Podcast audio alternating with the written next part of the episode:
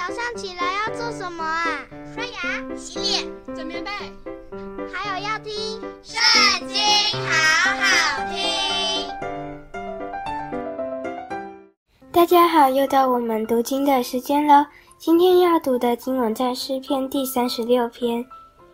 恶人的罪过在他心里说，我眼中不怕神。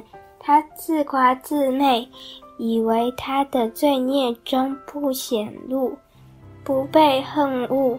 他口中的言语尽是罪孽诡诈。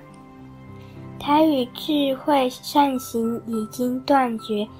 他在床上图谋罪孽，定义行不善的道，不憎恶恶事。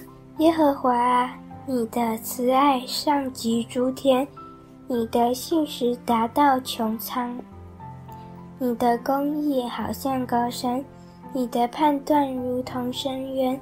耶和华，人民深处你都救护。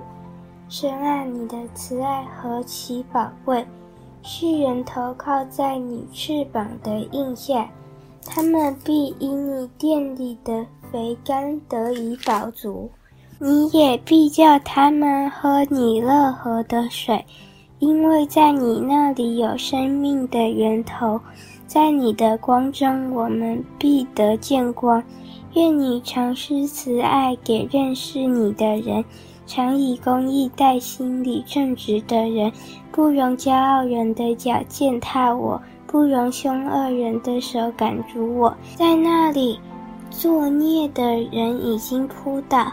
他们被推倒，不能再起来。今天的读经就到这里结束了，下次记得还要收听圣经，好好听，拜拜。